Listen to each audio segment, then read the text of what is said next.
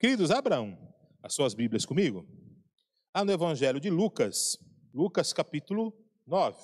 Nós vamos ler dos versos 57 ao 62. Lucas capítulo 9, dos 57 ao 62. Como eu havia anunciado, o tema da mensagem hoje é Jesus, Deus de caminhadas. Amém? E depois nós vamos ler um outro texto que está em Mateus capítulo 4. Primeiro Lucas 9, de 57 a 52. E depois Lucas capítulo 4. A palavra de Deus em Lucas diz assim. Lucas 9, 57 a 62 diz assim: Indo eles caminho afora, alguém lhe disse: Senhor, seguir-te-ei para onde quer que fores. Mas Jesus lhe respondeu: as, as raposas têm os seus covis, e, os, e as aves do céu, ninhos, mas o filho do homem não tem onde reclinar a cabeça. A outro disse Jesus: Segue-me. Ele, porém, respondeu: Permite-me ir primeiro sepultar o meu pai. Mas Jesus insistiu: Deixe os mortos sepultar os seus próprios mortos. Tu, porém, vai e prega o reino de Deus. Outro lhe disse: Seguir-te-ei, Senhor, mas deixa-me primeiro despedir-me dos de casa. Mas Jesus lhe replicou: Ninguém que, tendo posto a mão no arado, olha para trás, é apto para o reino de Deus. Agora vamos voltar um pouquinho. Mateus capítulo 4. Mateus capítulo 4, dos versos 18 ao 23. Mateus capítulo 4, do 18 ao 23. A palavra de Deus diz assim: Caminhando junto ao mar da Galileia, viu dois irmãos, Simão, chamado Pedro, e André, que lançavam as redes ao mar, porque eram pescadores. E disse-lhes: Vinde após mim, e eu vos farei pescadores de homens. Então, eles deixaram imediatamente as redes e o seguiram.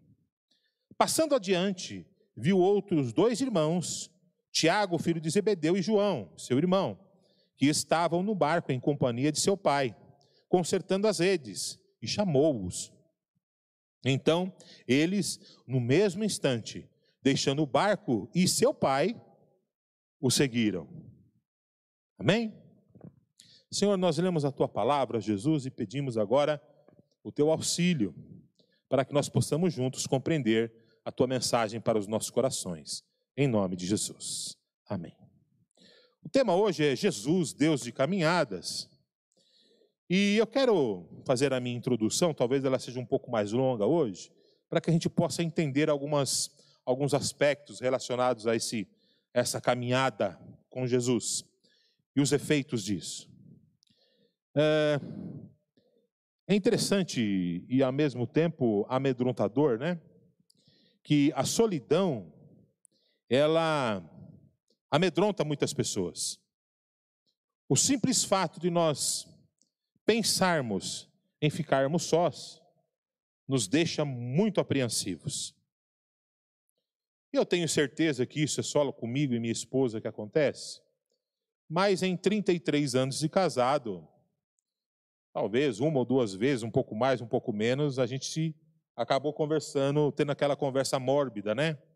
Quem vai primeiro? Você ou eu? Né? E eu sempre disse a Suzana, olha, tomara que seja eu.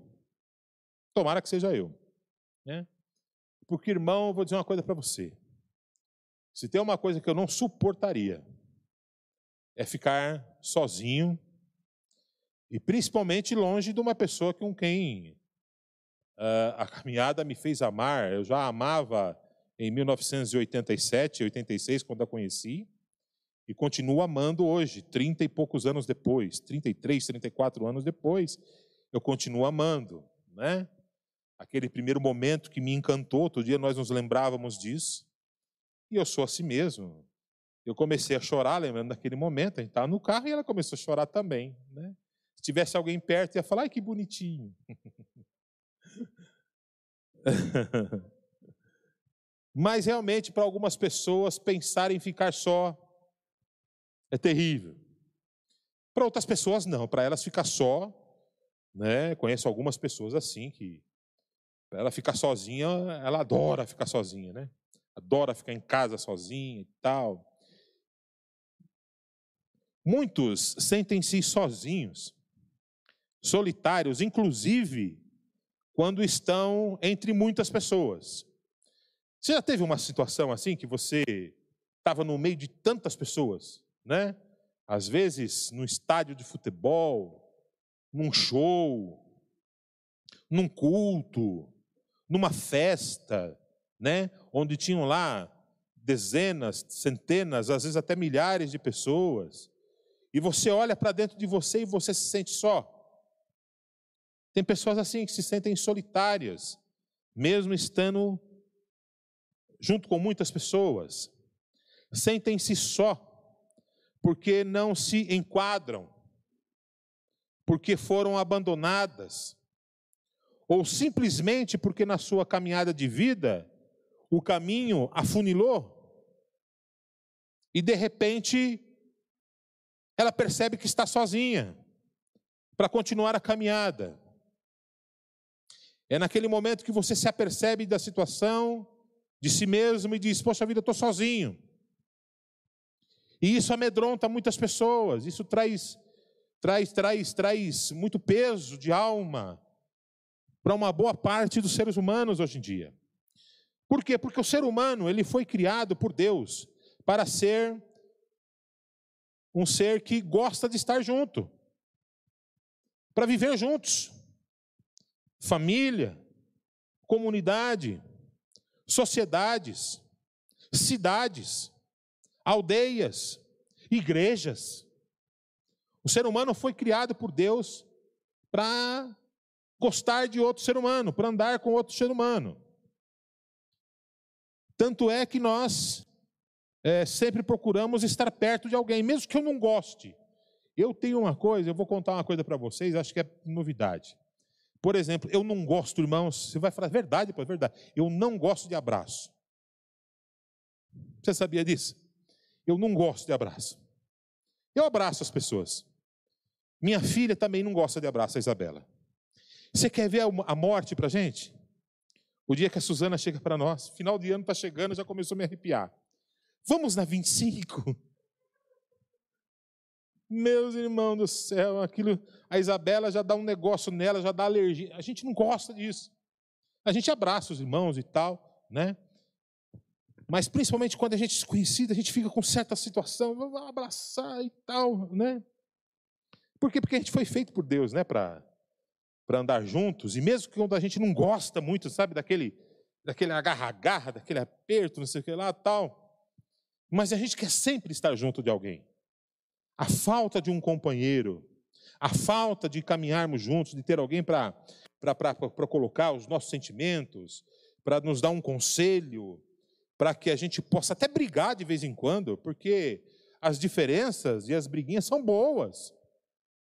É, elas são boas para o relacionamento, não são sempre ruins, não. Elas levam um certo sabor ao relacionamento, né? E a gente acaba aprendendo com isso, as diferenças são feitas para serem é, para serem é, dirimidas, né? A, solição, a solidão ela nos incomoda e amedronta, pois não é comum a natureza humana. Não é comum a natureza humana nós nos alegrarmos em estarmos sozinhos. E é sobre isso que eu quero conversar com vocês hoje. Sobre Jesus, um Deus de caminhadas, um Deus que escolheu caminhar conosco. Qual é o contexto dessa passagem maravilhosa do Evangelho de Lucas que nós lemos? A princípio, Jesus ele inicia este trecho lá no início do capítulo 9, né? Ele está dando instruções a seus dois discípulos uh, para que eles saiam e eles vão pelas cidades, caminhando pelas cidades, anunciando o Evangelho e curando todas as pessoas em toda parte por onde eles passarem. Se vocês notarem lá no início do capítulo 9, Jesus está falando a respeito disso. Aí Jesus fala: olha, se você entrar numa cidade, né? E as pessoas te receberem, vai lá, faça isso. Mas se você entrar na cidade e ninguém te receber, sai de lá, bata até a poeira das suas sandálias e vai embora, né? Não é tua culpa se não te receberem. Jesus diz: Olha, não levem nada com vocês, não levem, não levem seus alforjes de dinheiro, não levem suas bolsas com mantimento, por quê? Porque Deus vai suprir vocês em tudo. A missão de vocês é pregar o evangelho e anunciar a salvação e levar a cura para as pessoas. Jesus ele está falando disso. Ah, quando os apóstolos eles retornam, é, Jesus ele vai para uma cidade chamada Betsaida. E nessa cidade chamada Betsaida, Jesus ele procura um refúgio. Jesus ele procura estar separado, ele deixa os seus apóstolos e Jesus ele procura um refúgio. Por quê? Porque ele queria ter um momento a sós com o Pai. Ele queria ter um momento de, de, de consagração com o Pai. Mas ele não conseguiu, porque muitas pessoas o seguiam, muitas pessoas o viram, sabiam quem era Jesus, sabia que ele fazia milagres, e as pessoas queriam também receber o seu milagre, então elas acompanhavam Jesus. E muitas pessoas, dezenas, talvez até milhares de pessoas, acompanhavam Jesus naquele momento. E a noite já foi chegando, e os discípulos é, viram que aquelas pessoas estavam ali. É, provavelmente a noite já tinha começado a cair e estava no finalzinho da tarde, o frio ia chegar, e eles dizem: Mestre, olha, vamos dispersar essas pessoas aqui, cada um vai para sua casa, ou vão para as aldeias aqui próximas, né? Vão procurar abrigo, comida, vão procurar a, é, local para ficar aquecido, né? E Jesus disse: Não, dai-lhe-vos vocês de comer. Como assim, mestre? A gente só tem uns pãezinhos aqui, uns peixinhos. Dá-lhe vocês de comer. E foi quando Jesus, então, ele operou a primeira multiplicação dos pães e peixes. É, após esses episódios de instrução, pregação, milagre, né? Jesus ele segue em uma série de eventos de orientações e conclui né, este momento falando sobre o alto custo do discipulado que é justamente esse texto do Evangelho de Lucas que nós lemos. Os discípulos estão dizendo, mas mestre, olha, eu quero ir e tal, mas me permita primeiro ir tomar conta do meu pai. Me permita primeiro fazer isso. Eu quero caminhar contigo, Jesus. Eu quero caminhar com você. Né? Para onde tu fores, um deles disse, né? Para onde tu fores, eu vou. Né? Eu quero caminhar contigo. E ainda com essa, com essa, com esse contexto na nossa mente, eu quero trazer para vocês aqui uma reflexão sobre a caminhada com Jesus, que ela é única, ela é especial e ela é a mais importante da nossa existência.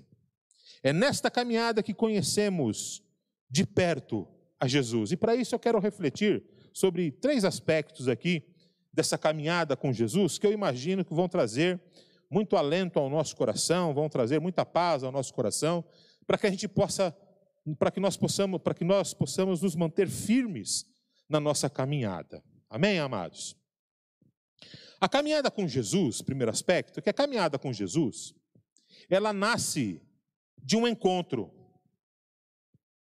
E não foi um encontro casual. Não é um encontro casual. Não foi um encontro simplório. Não. Jesus, desde a eternidade, ele já tinha aquele encontro gravado no seu coração. Desde a eternidade, Jesus, ele já tinha esse encontro gravado no seu coração. De qual encontro nós estamos falando? Daquele encontro de Jesus com seus discípulos na praia. Jesus, ele aborda os seus discípulos seus futuros discípulos, porque ainda não eram, né? Seus futuros discípulos. E o que, que eles estavam fazendo? Eles estavam executando uma tarefa muito importante. Qual era essa tarefa? Eles estavam trabalhando. Eles não estavam à toa na praia. Eles estavam trabalhando, eles estavam é, correndo atrás do seu sustento quando ele encontra com Tiago e com João, os filhos de Zebedeu, e Zebedeu estava com eles ali, eles estavam consertando as redes de pesca. E Jesus os chama Jesus faz o convite e o texto é enfático. Eles deixam aquilo que estavam fazendo. Primeiro foi Pedro, depois foi Tiago e João. Eles deixam o que estavam fazendo e a ênfase do texto, eles deixaram inclusive o seu pai. Deixaram inclusive o seu pai. A caminhada com Jesus, ela nasce de um encontro. Desse encontro que eu e você tivemos um dia com Jesus. Jesus os encontra trabalhando e os convida a uma jornada incrível de entrega, de perdão e de salvação. Quando nós conhecemos a Jesus, quando nós nos encontramos com Jesus, e eu tenho certeza que esse momento está gravado na tua mente. Ah, meus irmãos, que momento feliz que foi aquele, que momento alegre que foi aquele, que momento especial que foi aquele, daquele encontro com o Mestre, daquele encontro com o Mestre que me perdoou, com o encontro do encontro do Mestre que ele colocou sobre a minha vida a salvação que eu não tinha. E aquele momento foi um momento muito especial para as nossas vidas. Qual é a tua história do teu encontro com Jesus? Você se lembra do dia que você se encontrou com Jesus? Você se lembra do dia que você entregou a sua vida a Jesus? Que você respondeu o chamado dele? Porque o Senhor ele está chamando a todos. Deus ele chama a todos. Jesus está chamando a todos para que nós iniciemos essa jornada incrível, maravilhosa ao lado dele. E nós respondemos: sim, Senhor, eu vou. E o que, que Jesus respondeu aos seus discípulos? Olha, pode deixar aí. Vocês hoje são pescadores, estão aqui fazendo o seu trabalho, estão aqui consertando as suas redes, mas a partir de agora, caminhem comigo, venham comigo, Jesus propôs isso: vinde, caminhe comigo, porque eu farei de vocês pescadores de homens. Aleluias. Vinde comigo, que eu vou fazer de vocês pescadores de homens. E tudo isso começou com esse encontro, com esse encontro mais do que especial. Eu vou aproveitar que ela está aqui e nós falamos disso já, mas no dia que nós estávamos conversando, eu me lembrei do dia que eu encontrei a Suzana, né? Eu não via, não tinha, não conhecia a Suzana ainda, né? No dia que eu encontrei a Suzana. Eu já falei para ela isso muitas vezes, mas no dia que eu encontrei a Suzana, pastor Adelson, eu senti um, um frio na boca do estômago, né? E na hora, naquele momento, naquele momento ali, no ônibus, dentro do poeirinha que nos levava lá ao centro de São Bernardo. Eu senti, falei, eu vou casar com essa mulher. É, vou casar com ela. Deus é bom. Deus é bom, o diabo não presta, irmão. Deus é bom. Dois anos de paquera, irmão. Dois anos de desprezo. Dois anos correndo atrás. Mas um dia aconteceu, né? Um dia aconteceu. Aí, dia 10 de dezembro de 88, nós dissemos sim um ao outro. Nós dissemos sim, olha, eu vou caminhar com você. E eu disse aquilo com tanta sinceridade no meu coração, porque eu amava tanto e amo tanto. Falei, eu vou caminhar com você. E é sobre isso que eu quero introduzir, sobre essa questão que eu quero introduzir, a próxima reflexão é que na caminhada nós teremos dificuldades, mas Jesus sempre estará conosco. Em 33 anos de casado, você acha que nós não tivemos dificuldades? Uma vez, até o pastor Maurício, outro dia, nós estávamos conversando, estávamos eu, ele, pastor Xavier, uma vez a dificuldade financeira na nossa vida ficou tão séria que a gente teve até que se separar. Eu fiquei seis meses morando na casa do meu pai, ela seis meses morando na casa da minha sogra. Né? E foi difícil. Foi o momento mais difícil da minha vida. Um momento porque Eu tinha prometido isso para mim mesmo, que eu vou caminhar com você no momento de dificuldade e no momento de paz também. E no momento de luta eu vou caminhar com você. Né? E Deus restaurou todas as coisas, né? Logo na sequência arrumei emprego, conseguimos novamente alugar uma casa e tal. E com Jesus é assim. Jesus ele nos chamou para uma jornada incrível, para uma caminhada incrível. E ele disse para os seus discípulos: Olha, vinde, caminhe comigo, que eu vou fazer de vocês pescadores de homens. No texto de Lucas que nós lemos, olha que coisa maravilhosa.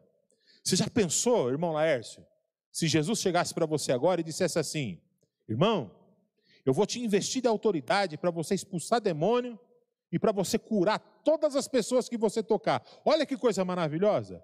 Foi isso que Jesus disse para os seus discípulos lá no início do capítulo 9.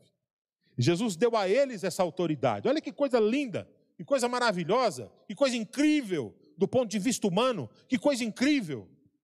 Você ter autoridade para curar qualquer tipo de doença, e essa autoridade vinha direto do Criador, do Deus Criador. Mas em nenhum momento Jesus disse a eles: Olha, muito embora na Bíblia esteja escrito isso, né? A quem muito foi dado, muito será cobrado. Lá no finalzinho do capítulo 9, o que, que os discípulos estão fazendo? Mas, mestre, eu vou com o senhor para onde o senhor for, não tem problema não, estamos juntos.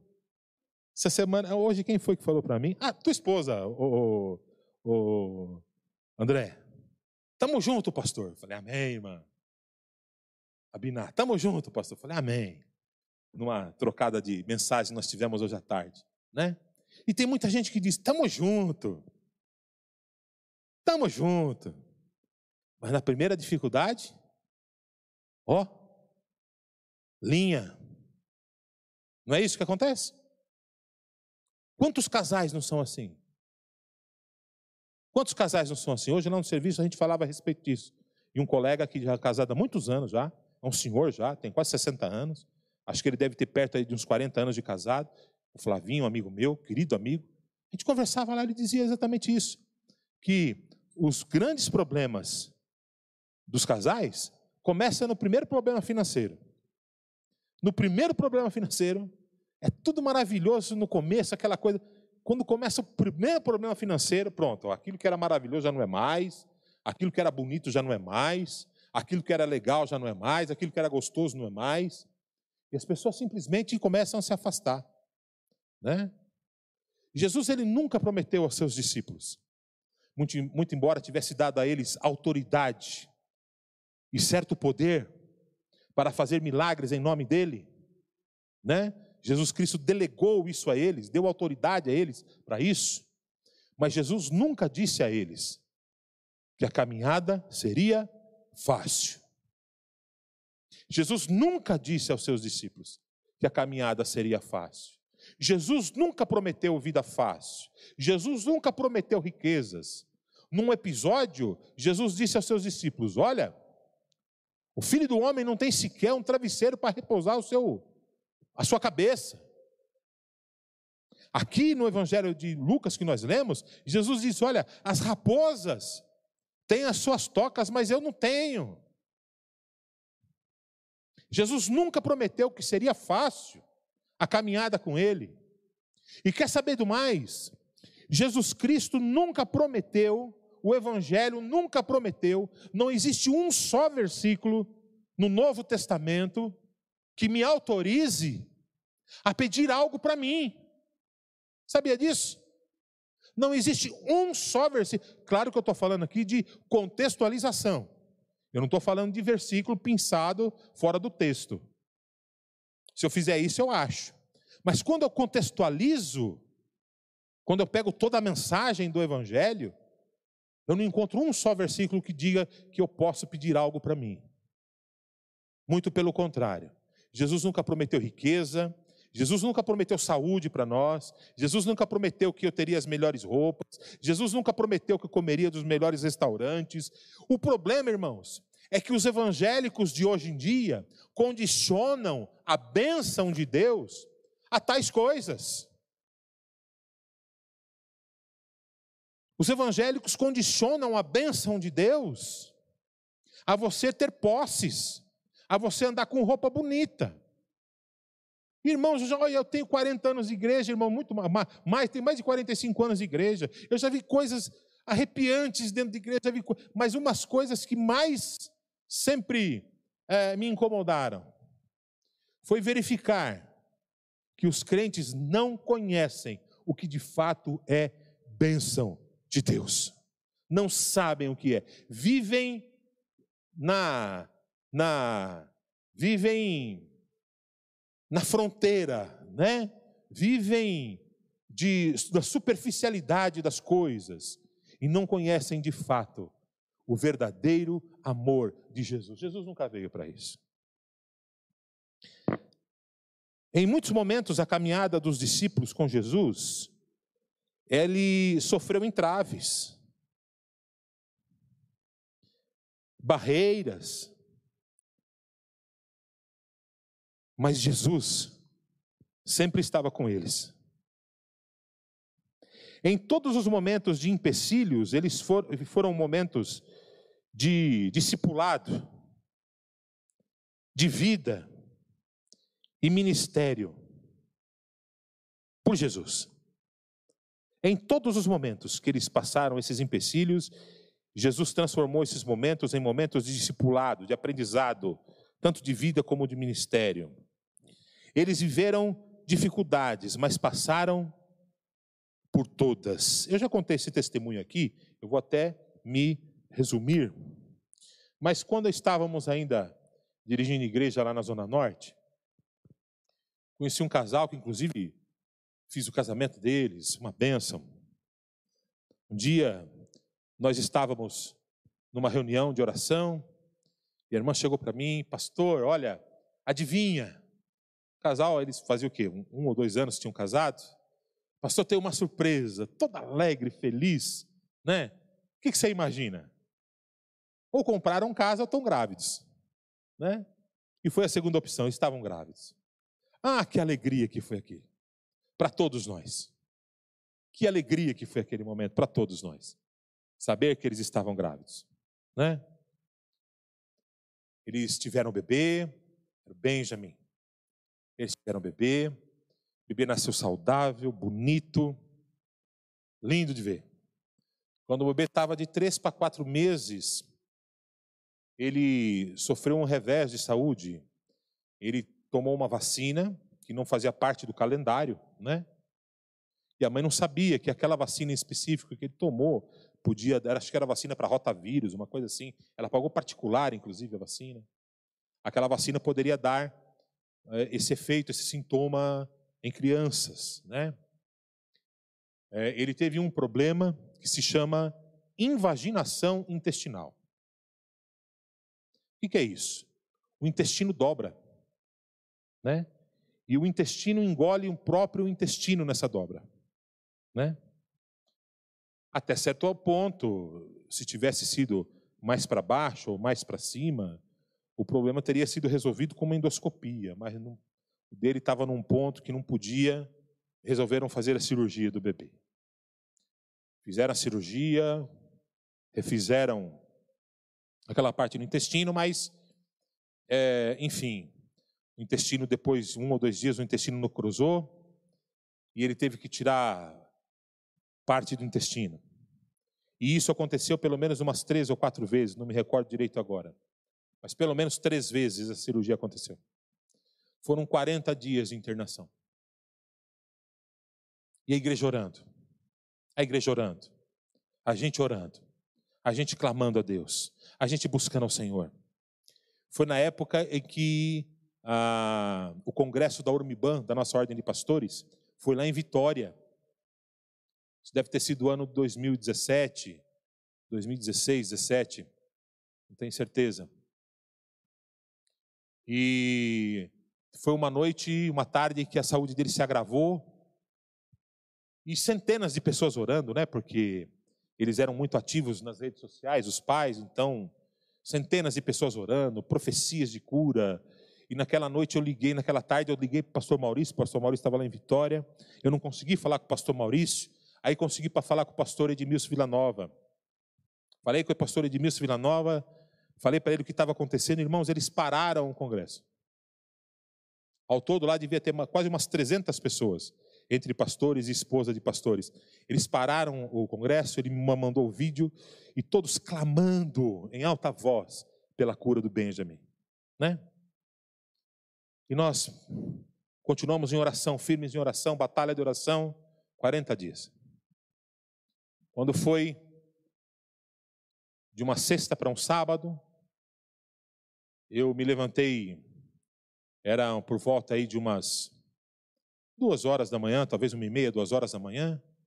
Eu raramente faço isso, irmão, mas olha, é muito difícil de fazer isso. De levantar e pegar o celular para ver alguma coisa no celular. Quando eu peguei o celular, a avó do bebê estava digitando. Na hora já me deu aquele medo, né?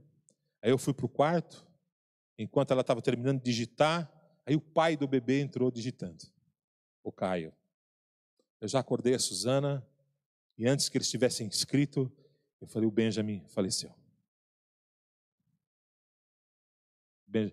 Perdão, foi de sábado para o domingo. Eu me lembro disso porque no sábado eu estive lá visitando o Benjamin. Ele já tinha sido estubado, não estava mais com o respirador, estava já no. Né? Eu falei, Suzano Benjamin faleceu. Aí, logo que eu falei, eles completaram a mensagem. E o garotinho de quatro meses tinha falecido. Ele completou quatro meses de vida na UTI do hospital. Né? Ah, meus irmãos, para mim aquilo foi um choque. Né?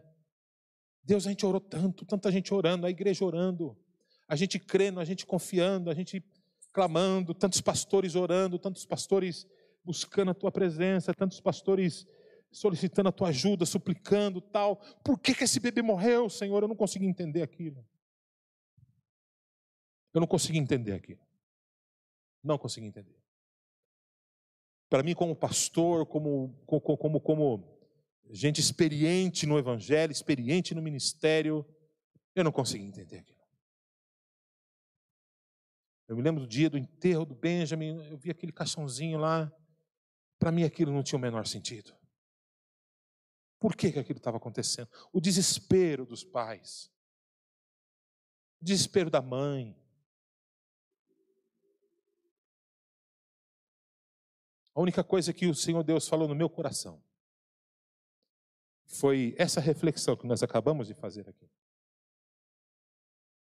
Jesus nunca prometeu que as coisas aqui nesse mundo seriam fáceis. Jesus nunca prometeu milagre. Jesus nunca prometeu vida boa. Mas Jesus prometeu que em todos os momentos Ele estaria conosco, ao nosso lado. E o que eu aprendi disso foi que a fé mais poderosa não é a fé que faz acontecer, mas é a fé que me mantém nesse caminho, mesmo que nada aconteça. Essa é a fé mais poderosa que a gente precisa entender e nós precisamos nos voltar a ela, a essa fé, que faz com que eu continue no caminho de Jesus Cristo, mesmo que nada aconteça. E por fim, eu quero refletir sobre a última, que diz assim: que com Cristo a caminhada ela é tão importante quanto a chegada. Com Cristo a caminhada é tão importante quanto a chegada. Na caminhada que nasceu do encontro com Jesus, nós aprendemos sobre ele, seus valores e fortalecemos a nossa fé. Eu quero contar um outro testemunho. Há muitos anos atrás, o Gil vai se lembrar disso, quando nós fundamos a Igreja Batista, que hoje é a Igreja Batista Nova Aliança, na Liviero. Gilberto estava com a gente lá. Tinha uma senhora que ela tinha uma irmã, chamava Lourdes, e ela tinha. É, ela que cuidou dos pais. Os pais, ela era a irmã mais nova, as outras irmãs já tinham casado. E ela tomou conta dos pais, e os pais duraram bastante. E nisso ela envelheceu tomando conta dos pais, ela nunca se casou. Isso trouxe problemas muito sérios para ela, né? Um dia, talvez você não identifique, mas eu vou tentar mostrar para vocês verbalmente onde é. Uh, ali na Anchieta, no sentido São Paulo-São Bernardo, em frente àquele antiga clínica Charcot, que era uma clínica psiquiátrica, não tem uma passarela ali que vai de um lado ao outro na Anchieta, né? Um dia essa irmã Lourdes, sabe o que ela fez? Ela não conhecia Cristo ainda, ela não tinha mais motivo para viver. Os motivos que ela, que ela teve para viver aquele momento já não existiam mais, que eram os pais, tinham falecido, e ela tinha envelhecido, não tinha casado, enfim. Ela foi até aquela passarela, que deve ter, sei lá, uns, uns 10 metros de altura, e ela pulou de lá. Ela pulou de lá e ela caiu em pé. E ela quebrou as pernas e os joelhos em vários lugares, mas quebrou de maneira irreversível, não tinha o que ser feito, né? Ela ficou muito machucada, debilitada, tudo tal. Ela não, graças a Deus, ela não foi atropelada por nenhum carro. E assim ela ficou entravada, entrevada na cama por muitos anos. Até que um dia a irmã dela, que frequentava a igreja, que já era idosa também, pastor, só pode ir um dia lá na minha casa fazer uma oração com a minha irmã? Eu digo, vou. Vou lá.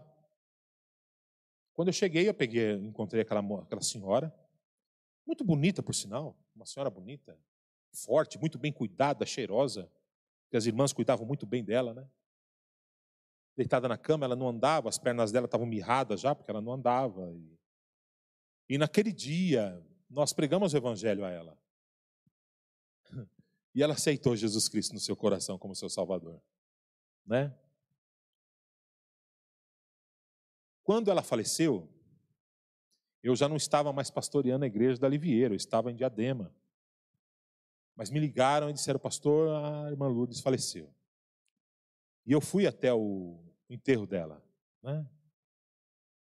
E na época era o pastor Joel que estava lá. O pastor Joel ministrou. Irmãos, eu nunca vi aquilo num velório. E até quando, tá no nosso, quando nós estamos no nosso seminário, Todos os pastores que falam, que ensinam a gente a respeito da homilética sobre pregar, eles dizem que o velório não é o melhor momento para você fazer um apelo de salvação. Que as pessoas vão estar totalmente é, influenciadas pela emoção e vão tomar atitudes pela emoção. Mas o pastor Joel fez, ele contrariou essa regra, 32 pessoas aceitaram a Jesus. Sabe por quê? Porque no dia que ela aceitou a Jesus Cristo no seu coração, todo aquele sofrimento que a trouxe até aquele momento foi anulado pela graça do Senhor Jesus Cristo na vida dela, porque ela conheceu um Deus que se importava com ela, não importa o que ela tivesse feito e não importa a situação, Deus se importava com ela. E ela, os últimos dois, três anos de vida dela, ela viveu feliz, porque ela conheceu Jesus. Várias vezes eu fui até lá e ela dizia: Hoje eu sou feliz. Lembra disso, Suzana, que ela falava? Ela falava, se ela apertava minha mão, falava, pastor. Tinha vezes que ela falava, meu lindo. Hoje eu sou feliz, porque ela tinha conhecido a Jesus Cristo. Eu a batizei na cama. Foi um dia mais especial, talvez, do meu ministério. Estava no museu, a Suzana, a pastora Thelma, minha mãe, a Meire, né? Acho que o João Marcos devia estar lá naquele dia também.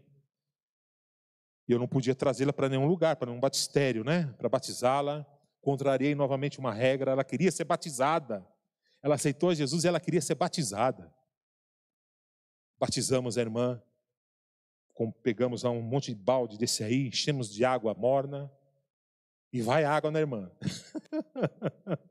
foi uma aspersão, mas foi uma aspersão com muita água, viu, pastor Xavier?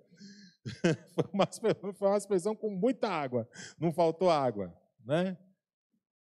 E ela morreu feliz porque tinha conhecido a Jesus Cristo, porque conheceu os valores de Jesus na caminhada de vida dela. Ela aleijada na cama, a gente fala de caminhada de vida, né? Mas ela teve uma caminhada de vida com Jesus, durou três anos e foi o suficiente para quando eu partir daqui, eu vou encontrar com essa querida irmã lá no céu. Por quê? Porque ela teve a sua fé fortalecida na caminhada com Jesus. Na caminhada com Jesus, ele nos conduzirá à vida eterna, pois seus caminhos são de vida e de restauração. Não aqui. Eu vou parafrasear o pastor Maurício, vou pegar. Não é jargão, não. Pastor Maurício não é um pastor de jargão, pelo amor de Deus, nunca foi, nunca será. Né?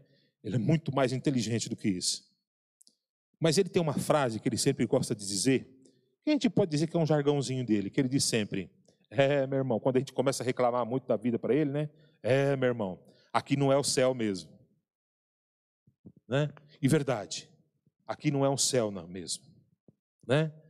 Nós vamos ter essa vida enquanto estivermos com Jesus e vamos ter tudo restaurado quando estivermos, aleluias, na glória com Jesus. É na caminhada de vida, é que é essa caminhada de vida que determina a chegada. E se nós caminharmos com Jesus, nós vamos alcançar a vida eterna. Percebe que a importância da caminhada com Jesus? Jovens, nós que já temos mais experiência, né? A nossa caminhada de vida é que vai determinar qual é o local da chegada. A Bíblia fala de dois caminhos, o caminho largo e o caminho estreito. No caminho largo, pode até parecer bom, é o caminho de todas as belezas, de todas as delícias, de todas as benécias que esse mundo nos dá. No caminho largo, você vai ter todas as suas concupiscências, concupiscências são desejos, né? Você vai ter todos os seus desejos atendidos. Muitos crentes estão no caminho largo, porque acreditam que estão sendo abençoados por Deus, porque estão vivendo as benécias dessa terra. Só que Jesus fala também do caminho estreito. É o caminho de luta, é o caminho pedregoso, é o caminho que a gente não vai encontrar, às vezes, alguém que nos dê um copo d'água. Você não vai encontrar nesse teu caminho alguém que te dê um pão. Talvez você fique desempregado, talvez você fique doente, né? Talvez você sofra humilhações. Nesse caminho, você vai sofrer abandonos, traições. Mas tem alguém que se chama Emanuel, e quer dizer Deus conosco. Ele caminha conosco no nosso lado. Para onde quer que nós formos, Jesus Cristo, o Deus conosco, está com a gente ali, ó, andando conosco, ombro a ombro, lado a lado, te dizendo e nos dizendo a todo momento: não te esmoreça. Como Deus disse para Josué, né? Não te desvies nem para a direita e nem para a esquerda. O caminho com Jesus é um caminho reto. Para onde? Para a salvação e para a vida eterna. Amém, irmãos? Glórias ao Senhor Jesus. Não temamos a solidão. Nunca estaremos sós na caminhada. Você crê nisso? Diz um amém. Nunca estaremos sós na caminhada. Jesus nos chamou para uma caminhada de vida excelente e com possibilidades infinitas. Na caminhada com Jesus, nunca caminharemos sozinhos. Sabe por quê? Porque existem milhares de outros irmãos e irmãs que trilham este mesmo caminho que é a igreja de Jesus Cristo. Na caminhada, nós nos tornamos amigos de Jesus. Na caminhada, nós nos tornamos amigos de Jesus. E como diz, aí sim, a frase, o jargão lá do cartão de crédito, isto não tem preço. Ser amigo de Jesus. Isso não tem preço. Não há valor humano que pague nós sermos conhecidos por Jesus como amigos dele, como os discípulos foram. Quando eles estavam lá na praia, Jesus os chama para uma caminhada e eles aceitam, mas eu acho que eles nem sabiam direito o que iam fazer. Eles foram, com Jesus, porque era Jesus que estava chamando, e eles reconheceram esse poder sobrenatural em Jesus e foram, né? Em dado momento, eles eram só discípulos, só aprendizes de Jesus. Mas lá no finalzinho, Jesus os chama de amigos. De amigos. Eles não eram mais só discípulos de Jesus, eles eram amigos. Que a gente alcance esse nível de comunhão com Jesus, de não sermos apenas só discípulos, mas sermos amigos de Jesus. Por quê? Porque a gente caminha junto. Eu vou usar uma gíria aqui, não sou muito disso, mas acho que vem, vem a calhar, né? Os jovens talvez gostem disso. Eles não falam assim, e aí, meu parça? Não é? Não é assim, pastor? Jesus agora é meu parça. Eu vou com ele. E ele vem comigo para onde eu for. Aleluias. Bendito seja o nome do nosso Senhor Jesus Cristo por isso. Né? Vamos receber a bênção apostólica. Pai, te agradeço por tudo que o Senhor fez aos nossos corações nesse culto. A caminhada contigo, Senhor, é sempre primorosa. A caminhada contigo é sempre a melhor coisa das nossas vidas. Sabemos que em nada o Senhor nos desampara. Em nenhum momento estamos sós. Porque o Filho de Deus caminha conosco. Te agradeço por isso, Jesus. Leva-nos em paz aos nossos lares, no teu amor, na tua paz e na tua misericórdia. E que o amor de Deus, a graça do nosso Senhor Jesus e as doces consolações do Santo Espírito de Deus seja sobre todos vós, agora e sempre, e todos digam amém. Deus te abençoe. Vá em paz, em nome de Jesus.